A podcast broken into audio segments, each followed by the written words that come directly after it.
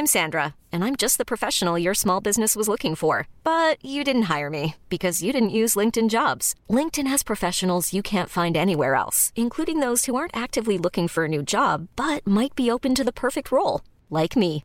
In a given month, over 70% of LinkedIn users don't visit other leading job sites. So if you're not looking on LinkedIn, you'll miss out on great candidates like Sandra. Start hiring professionals like a professional. Post your free job on linkedin.com/achieve today. Je vais avoir 30 ans dans deux semaines et moi aussi j'ai l'impression que je vais bientôt mourir et que la vie n'est qu'un fil tendu de stress que ne peuvent soulager que les antidépresseurs. Mais c'est marrant, moi Canal Plus m'a jamais demandé d'en faire une série. Trop dommage. Jingle. J'estime être une excellente juge de la nature humaine. Non, c'est faux Je commence toujours par détester les gens et en fait, il s'avère qu'ils sont trop sympas et deviennent mes meilleurs amis.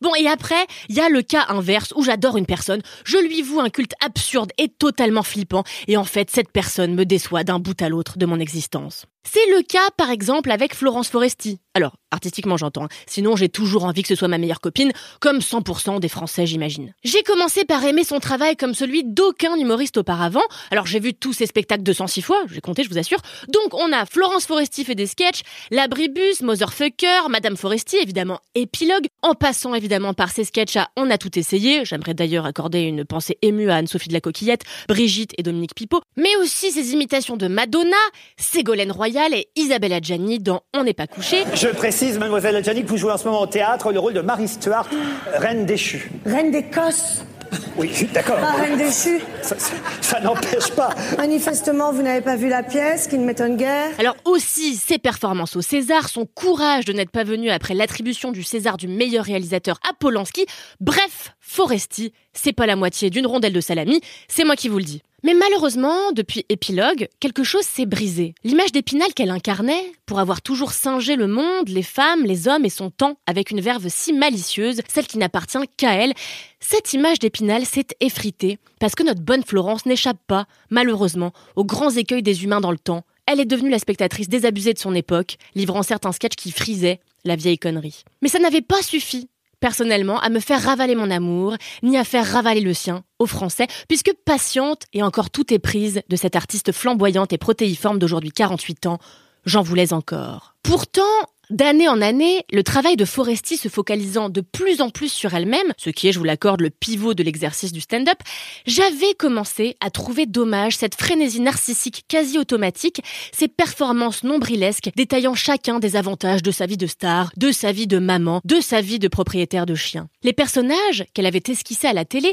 Foresti les avait abandonnés pour ne plus s'intéresser qu'à elle-même et à scruter la moindre de ses réflexions existentielles. Pourquoi pas, hein, c'est un style. Personnellement, j'aime le spectacle vivant quand il est tourné vers les autres, qu'on y présente des personnages écrits ou des personnalités singées, plutôt que lorsqu'il est simplement le théâtre d'une thérapie auto-analysée. Qu'à je ris toujours aux farces de Foresti, souvent universelles, quand elle parle de maternité, de la mort, de sa mort bien sûr, mais aussi quand elles le sont moins, justement, universelles. Et que Foresti décrit la vie de femmes connues, peut-être la préférée des Français. Difficile de se projeter dans son quotidien quand on n'est qu'un gueux dans la masse informe de ses spectateurs. Et pour pousser un peu sa réflexion sur ce qu'elle est intrinsèquement, c'est-à-dire la star du tout Paris, qui aimerait un peu d'anonymat, Florence Foresti débarque cette année avec une série sur sa vie, tournée dans son appartement, avec son chien, ses canapés et son balcon. Ça s'appelle Désordre et c'est diffusé sur Canal+. Et sur scène, dans deux mois, faut qu'on lance la promo, là. De quoi tu parles? Mais écoute, Flo, tu nous as parlé de ça hier. T'as dit, je rêve de faire un... ça, c'est cité à la française. C'est pas mal, t'en penses quoi toi Bernie? Ah bah moi je trouve que c'est de la merde, c'est de la merde. De toute façon, tout ce que vous faites, c'est de la merde. Quoi? J'annule. Euh, oui. Cette semaine, les deux premiers épisodes, teasés depuis quelques jours grâce à une bande-annonce délicieusement montée, ont fait les beaux jours de la chaîne et d'un public qui n'en a jamais assez de Foresti. Désordre, c'est l'histoire de Florence qui occupe son célibat en se mettant des caisses au champagne avec ses copines, en draguant un beau vendeur de chaussures, en essayant le yoga et surtout en angoissant. Ce que Foresti dépeint dans ses premiers épisodes, en fait, c'est une vie de personne sous antidépresseurs qui lutte contre l'anxiété chronique et a fait une habitude d'appeler les pompiers pour la moindre attaque de panique. Son objectif? Écrire son nouveau spectacle, bien sûr, sans problème, la panne d'inspiration. Désordre, c'est une énième crise de la bientôt cinquantaine, filmée pour la télévision avec pour seule originalité le fait de prendre Foresti dans le rôle de Foresti. Personnellement, parce que c'est quand même mon avis que vous désirez, j'ai été assez mal à l'aise devant Désordre, même si certaines belles qualités rattrapent la dimension totalement poussiéreuse du programme français.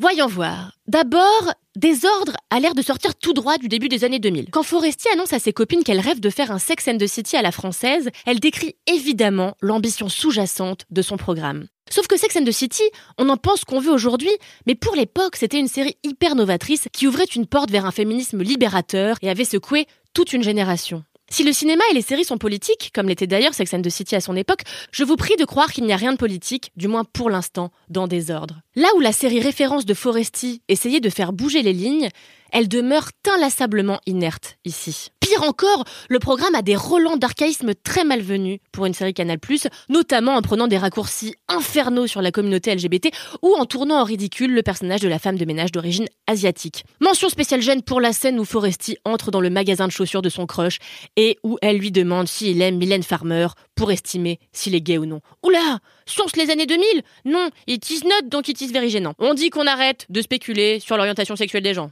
ok?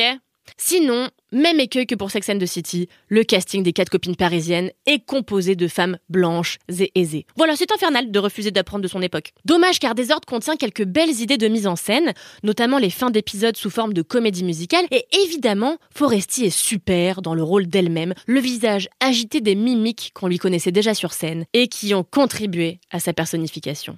Bref, j'ai envie de croire à une série qui se montrera moins vieille et moins archaïque dans les prochains épisodes. Parce que vraiment, on peut parler de prendre de l'âge, on peut évoquer les crises existentielles qu'on traverse quand on se rapproche de la mort, mais on peut le faire en transcendant les codes de l'époque, si vraiment c'est possible.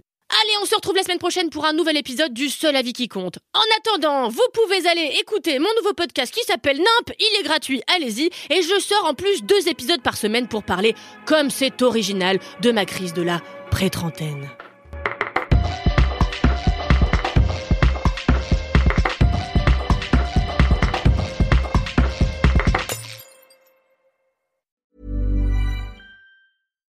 When you make decisions for your company, you look for the no-brainers. And if you have a lot of mailing to do, stamps.com is the ultimate no-brainer. It streamlines your processes to make your business more efficient, which makes you less busy.